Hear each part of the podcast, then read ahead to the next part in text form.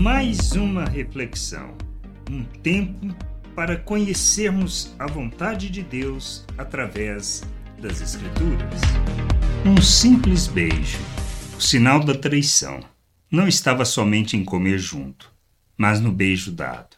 No momento mais difícil de sua jornada neste mundo, seu discípulo o trai com um beijo, revelando a completa falta de entendimento e a ausência de compromisso e entendimento com os princípios, como podemos ler sobre o que Judas fez em Marcos no capítulo 14, versículo 44 e 45. Ora, o traidor tinha dado a eles um sinal: aquele que eu beijar é esse.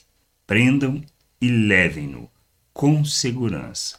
E logo que chegou, aproximando-se de Jesus, Judas disse: Mestre, e o beijou. O que deveria ser?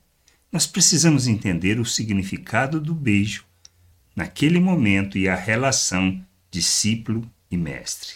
Pois o que deveria ser uma expressão de devoção e afeição revelou ironia, hipocrisia, manifestando uma traição difícil de imaginar na atitude de um discípulo em relação a seu mestre. Judas foi em sua atitude a expressão máxima do pensamento natural e da busca dos próprios interesses, pois traiu o Senhor por causa de trinta moedas.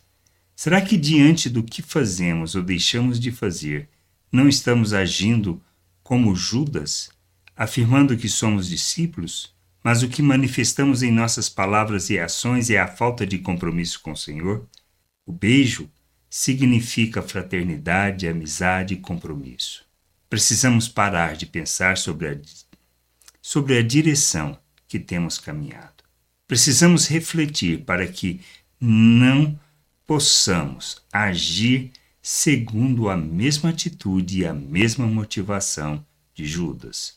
Um simples beijo, que deveria ser expressão de devoção e afeição, revelando respeito se tornou na expressão de traição, da hipocrisia, da mentira, revelando falta de respeito e compromisso com que o Mestre estava ensinando.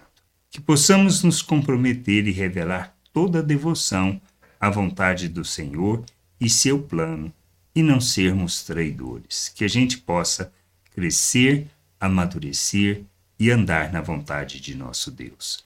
Graça e paz sobre a tua vida. Amém. Gostou da reflexão? Compartilhe. Não deixe de ler as Escrituras. Medite para poder crescer no conhecimento e vontade de nosso Deus e nosso Pai, para que, conhecendo o Senhor, possa o revelar ao mundo.